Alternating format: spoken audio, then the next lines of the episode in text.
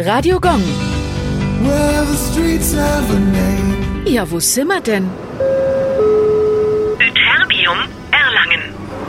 Ytterbium ist ein chemisches Element, nach dem eine Straße im Erlanger Ortsteil Eltersdorf benannt wurde. Sie umschließt ein Gewerbegebiet. Das Element trägt das Symbol YB und die Ordnungszahl 70. Im Periodensystem steht es in der Gruppe der Lantanoide und zählt damit auch zu den Metallen der seltenen Erden. Es ist ein silberglänzendes Schwermetall. Entdeckt wurde es erstmals in Ytterby, einer Grube auf einer schwedischen Schäreninsel. Es wird meist zur Verfeinerung und Verbesserung der mechanischen Eigenschaften von rostfreien Stählen verwendet. Ytterbiumfluorid habt ihr vielleicht sogar in eurem Mund, denn es ist oft in hochwertigen Kunststofffüllungen und Inlay-Zementen von Zahnfüllungen enthalten. Radio Gong.